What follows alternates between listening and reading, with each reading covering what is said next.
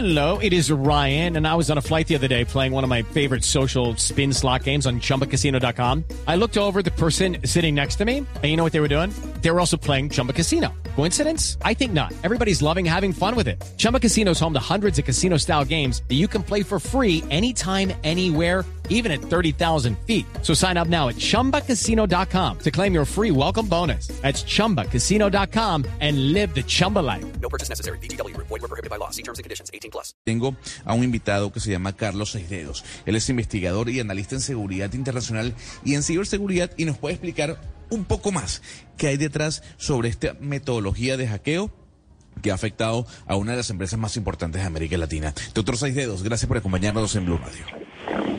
Buenos días, ¿qué tal? Doctor Seisdedos, este, este ransomware y esta explicación que acabo de dar sobre el secuestro de datos, ¿es así tan sencillo o qué más hay detrás de este tipo de hackeo? Quizás todavía incluso más sencilla. La explicación que ha, que ha dado es correcta. Se trata de que los ciberdelincuentes son capaces de introducir un malware dentro del, del sistema que quieren atacar. Normalmente suele ser un ataque de ingeniería social, durante envían un correo electrónico con algún tipo de pretexto para que haya algún trabajador, algún usuario, pues que le clica al botoncito y lo que hace es comienza a recorrer toda la red y comienza a cifrar todos los archivos. Por decirlo de una forma simple, comienza a poner contraseña a cualquier tipo de archivo. Incluso a las copias de seguridad sí puede llegar a tener acceso. ¿Y ahí qué sucede? Pues sucede que cuando quieres acceder, pues no puedes. Necesitas la contraseña que tienen que dártela los cibercriminales, que piden para esto un rescate para que te den la contraseña y poder tener acceso a esos datos. Eh, Claro, señor Seis Dedos, cuéntenos un poco entonces en dónde está la vulnerabilidad de estas empresas. En Irlanda en el 2021 hubo un ransomware, un ataque de ransomware pues muy grande eh, sobre el, el se- el servicio de salud de ese país y se demostró que era simplemente unos problemas de eh, seguridad. No estaban lo suficientemente prevenidos sus empleados para, eh, digamos, darse cuenta que estaban siendo atacados. ¿Cuáles son los huecos que tienen en cuanto a la defensa o a la prevención de este tipo de ataques de una multinacional como Keralty? Pues lo- los ciberdelincuentes principalmente lo que utilizan es lo que, lo que se suele llamar el eslabón más débil, que es el usuario. El usuario eh, en su día a día recibe decenas de correos electrónicos y en, y en muchas ocasiones la falta de concienciación, la falta de formación para poder detectar ese tipo de ataques hace pues que generando un correo electrónico llamativo e interesante provocan pues que en este caso el usuario le dé, descargue el archivo y automáticamente despliegue en este caso pues el, ransomware que se despliega como una como un virus por toda por toda en este caso por toda la organización. Pero don Carlos, mire, por ejemplo, una oyente nos está preguntando hasta ahora que lo está escuchando y nos dice a través de nuestra línea de WhatsApp, que es el 301-764-4108, dice que a quién le pueden interesar los datos de Sanitas. Es decir, tienen en estos momentos secuestrados todos los datos y las filas para comprar bonos, para ir a los médicos, no se pueden leer los resultados. Es decir, el drama que se está viviendo dentro de los afiliados a SAIPS es mayor. ¿Por qué a unos eh, delincuentes les interesarían los datos de esos eh, pacientes? El objetivo principal no son los datos de los pacientes. El objetivo principal es eh, extorsionar a la empresa solicitándole un rescate y si no, en contraprestación, publicaría toda esa información de forma abierta para, para que todo el mundo, en este caso otros cibercriminales, pudiera tener acceso. Ahí realmente lo único, el objetivo principal es el chantaje. Un chantaje para que a nivel de reputación, a nivel de, de funcionamiento, pues pueda afectar, en este caso, a la gran organización. Ese es el principal. Luego hay un efecto colateral, que es en este caso la falta de funcionalidad por parte de la empresa, y un tercer elemento que sería eh, la posible venta de esos datos en el mercado negro. Pero es que lo que estamos viendo con estos robos virtuales y cada vez que esos se sofistican más, pues las grandes empresas tienen incluso más que invertir en este tipo de seguridad que en tener celadores o seguridad privada o cámaras. Para una empresa normal que nos esté oyendo, obviamente una empresa grande, ¿cuánto puede costar eh, una seguri- ciberseguridad normal o, o sí normal de mercado para protegerse este tipo de robos? Al mes o al año, ¿cuánto debe costar eh, algo para protegerse? es que realmente la, la- la- principal forma para, para securizar, para fortalecer la, la seguridad de nuestras organizaciones, sean grandes, pequeñas o medianas, es la concienciación, es la formación para, de, los trabajadores. Es muy sencillo. Se suelen realizar una serie de, pruebas, eh, una serie de, elementos que lo que hace es ayuda al trabajador aprendiendo a detectar ese tipo de correos electrónicos, a detectar mensajes fraudulentos y de esa forma se, reduce drásticamente la posibilidad de que nuestra organización sea víctima. Pensemos que los, los ciberdelincuentes, eh, la, principal vector de entrada a las grandes empresas sigue siendo el correo electrónico. Por lo tanto, es tan sencillo como hacer una labor de concienciación a las empresas. Y ya le comento que es algo muy, muy económico en, comparación los grandes equipos que se compran para, para provocar o para intentar defenderse de los cibercriminales. Señor eh, eh, Carlos, mi duda va un poco sobre la legislación. ¿Cómo están los eh, sistemas de rastreo y sanción del cibercrimen? Porque pues a veces se comete en un país y pero afecta a instituciones en otro país. ¿Eso cómo se penaliza y que, pues es decir, los cargos están en el país, se funcionan con, con, base en el país donde se comete el crimen o el país que recibe el crimen. ¿Cómo es esa legislación o cómo funciona? Aquí el principal elemento que hay es que tiene que ser, tiene que haber una reciprocidad del delito. Por decir un ejemplo, en la legislación de Colombia, si el, delincuente ataca desde España, en la, legislación de Colombia, el delito de, ciberestafa o de, ataque informático tiene que estar contemplado también en la legislación española, para que de esa forma se pueda auxiliar, en este caso, pues a las autoridades de Colombia en la investigación de ese ciberdelito. Pero en definitiva, aquí lo principal siempre es la colaboración público-privada, ya no únicamente a nivel de, fuerzas y cuerpos de, policía entre diferentes estados, sino también con las grandes corporaciones, que son las que pueden ayudar en muchas ocasiones a provocar que haya una mayor eficiencia por parte de las policías a la hora de hacer esas investigaciones. Pero, pero entonces, de alguna manera, uno pensaría, o, pues, o lo que, o, lo que uno solía sospechar es que siempre esos ciberataques iban, venían desde lugares donde, digamos, hay eh, muchos expertos o hay eh, gran, eh, grandes avances en, en, en tecnología pero puede ser también que vengan desde países donde las leyes son muy laxas en tecnología y tengan, digamos, eh, pues en, en, en, materia de cibercrimen, que las leyes sean muy laxas y por eso pues se puedan zafar más fácil, ¿o no? Correcto. Uno de los elementos sería ese. Siempre intentan acudir o, llevar sus operaciones a, países o territorios en los cuales pues, sepan que no va a haber colaboración internacional a la hora de la lucha de ese tipo de delitos. Pero por otro lado también hay que tener presente que cada vez este tipo de delitos, como es el ransomware, es algo muy sencillo. Tú puedes alquilar el servicio del ransomware a otro criminal. No necesito ser un gran especialista. Aquí también lo que provoca es que el alquiler de estos servicios del crimen organizado cibernético provoca que cada vez haya, más eh, delincuencia tradicional, crimen organizado tradicional, que se empieza a interesar por ese tipo de, de, acciones criminales en el ciberespacio. De ahí el aumento que está habiendo ese tipo de, de delitos. Judy was boring. Hello. Then Judy discovered ChumbaCasino.com. It's my little escape. Now Judy's the life of the party. Oh, baby, mama's bringing home the bacon. Whoa, take it easy, Judy. The Chumba life is for everybody. So go to ChumbaCasino.com and play over 100 casino style games. Join today and play for free for your chance to redeem some serious prizes. Ch-ch-chumba. ChumbaCasino.com. No purchase necessary. Void where prohibited by law. 18 plus terms and conditions apply. See website for details. Pero mire, señor Seis Dedos, eh, Keralty y pues eh, Sanitas es una compañía que tiene una red internacional de 12 hospitales y 371 eh, centros médicos en América Latina, España, Estados Unidos y Asia.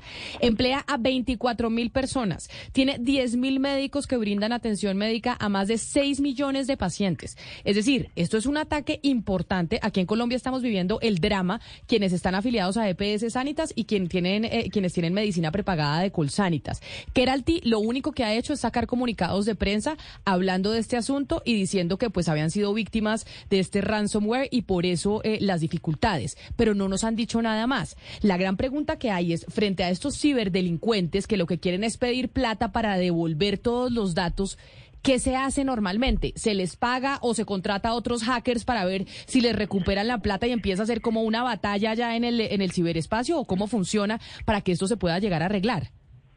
El primer, hay dos escenarios. El primer escenario es que la corporación, en este caso la empresa atacada, pueda tener una copia de seguridad de esa información que no, no se haya visto afectada y el tiempo para volver a la normalidad es el tiempo que pueda tardar en restaurar esos datos y hacer que todo empiece a funcionar.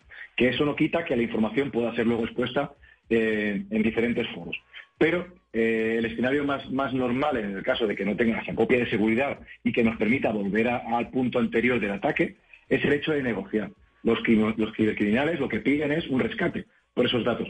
Aquí también viene un poco en función de la importancia que le pueda dar la empresa o de la cantidad que los cibercriminales estén pidiendo eh, para que esa negociación vaya más o menos rápido. ¿vale? Entonces, ¿qué sucede? Que en muchas ocasiones se paga. Pero también hay que tener presente una cosa, que los cibercriminales, si pagas, pueden ser conscientes de la importancia que es esos datos y te pidan más dinero. No te den la clave para, para eh, descifrar esos archivos, sino que te sigan extorsionando durante más tiempo. Ahora, don Carlos, el sentido común es el menos eh, común de los sentidos. Y yo no sé si mi compañera Camila Zuluaga le va a creer a usted, porque cada vez que hablamos aquí del tema de los hackeos, yo le digo a ella y a mis compañeros de trabajo, no abran ningún tipo de link que les envíen por WhatsApp o por Instagram, porque el ransomware no solamente puede afectar a grandes compañías, sino a un usuario común y corriente que tiene su cuenta de WhatsApp o de Instagram. ¿Cuál es la principal recomendación que usted le da a los oyentes en este momento eh, cuando se habla de ransomware, cuando se habla de hackeo o de posible hackeo? ¿Evitar qué cosa? El primero es si es factible tener una copia de mis datos. ¿De acuerdo? Cada día, cada vez que pueda, hacer una copia de mis datos. ¿Por qué? Porque soy víctima ya no únicamente de un ransomware, sino de cualquier otro malware, cualquier otro virus, puedo volver a estar operativo a las pocas horas. Eso es lo primero. Y segundo, tal como comentas, eh, por desgracia, eh, cada vez más hay, una mayor autorización de, los, de los URLs acortadas. De para no enviar una URL muy larga, pues la, la cortamos, la hacemos pequeñita y la enviamos por WhatsApp, por correo, etcétera. Y eso es un peligro, porque realmente no sabemos dónde nos están dirigiendo. Por lo tanto, eh, el primero siempre es cualquier tipo de enlace, por mucho que, el proveniente parezca de confianza, no abrirlo en un entorno que no sea seguro. Porque pensemos que en muchas ocasiones eh, consiguen engañar al, trabajador, al usuario, porque son capaces de suplantar el dominio de la empresa. Por lo tanto, cuando a mí me llega un correo, yo veo que es de Sanitas o que es de, de la institución que quieren suplantar. Y a mí, si no tengo una buena formación para poder detectar ese engaño, fácilmente me pueden engañar. Pero principalmente es, como comentaba, no abrir eh, enlaces de desconocidos, ¿de acuerdo? Que no, yo no vea realmente lo que estoy abriendo y si tengo dudas, no abrirlo o abrirlo en un entorno aislado. Pero mire, señor Seis Dedos, creo que ya le hemos hecho esta pregunta, pero se la reitero porque una oyente que nos escribe a través de Twitter que se llama Victoria nos dice que si usted cree que es posible que la gente de Keralty, en este caso, que opera a, eh, EPS Sanitas y a Colsanitas, puedan eh, restaurar y, eh, y tener un backup y devolver la operación a lo que sucedía antes de que el ransomware eh, los atacara. Y que si tenían esa información en la nube, ¿Y cómo podrían otras empresas eh, protegerse frente a esto? ¿Usted cree que Keralty, en medio de su expertise, va a poder eh, recuperar toda la información y volver a cómo funcionaba antes o será que no? Un, error muy frecuente es que cuando hacemos las copias de seguridad las hacemos eh, en la misma red en la cual tenemos el resto de datos. ¿Y qué sucede? Que cuando, nos, cuando entra un ransomware y cifra los datos, también cifra las copias de seguridad. Y eso me impide poder recuperarme de ese ataque. En este caso, no sé si es el caso de que, Alti tuviese copias de seguridad, pero en el caso de que tuviera, esa restauración siempre conlleva un, plazo de tiempo y seguramente no estará actualizada hasta el último minuto, pero esperemos que sea así y que realmente tengan copia de seguridad y que puedan restaurarlo. Y en el caso de no tener copia de seguridad, pues imagino que lo que estarán haciendo será negociar con los ciberdelincuentes pues para poder eh, conseguir pues esa, esa contraseña que les permita descifrar archivos y volver a la normalidad. Esto va a ser peor eh, de ahora en adelante, es decir, cada vez nos vamos a ver enfrentados a que los ataques eh, pues ya no van a ser físicos en, eh, en, las empresas, sino virtuales y que vamos a tener que convivir con este tipo de cosas que estamos viviendo hoy, por ejemplo, con el caso de EPS Sanitas y Colsanitas por cuenta del ataque a Keralty. Totalmente. Pensemos que parte de nuestra vida, más de la mitad de nuestra vida ya es digital. Hacemos todas las operaciones de forma, de forma telemática, correo electrónico, WhatsApp, hablabais antes tiempo de, TikTok y otras aplicaciones. Prácticamente nuestra vida es digital. Por tanto, los ciberdelincuentes han visto que eh, incluso la, delincuencia tradicional, el crimen organizado, que antes operaba en el mundo físico, ahora está operando en el mundo cibernético. Por lo tanto, eh, tenemos que ser conscientes de que cada vez va a haber un aumento de este tipo de delitos. Eh, hemos visto como hace, hace, hace poco tiempo, bueno, pues aparte de Keralty, también eh, el grupo Guacamayas también afectó al ejército. O sea, eh, vemos que va a ser algo muy recurrente y de ahí la importancia de generar sinergias entre países, entre particulares, entre grandes empresas para luchar contra este tipo de, de lacra, del crimen. Señor Carlos, ¿tenemos eh, cifras de cuáles son eh, los países de donde provienen más ataques cibernéticos a otros países o a grandes empresas? Es, muy complejo. La atribución es muy compleja.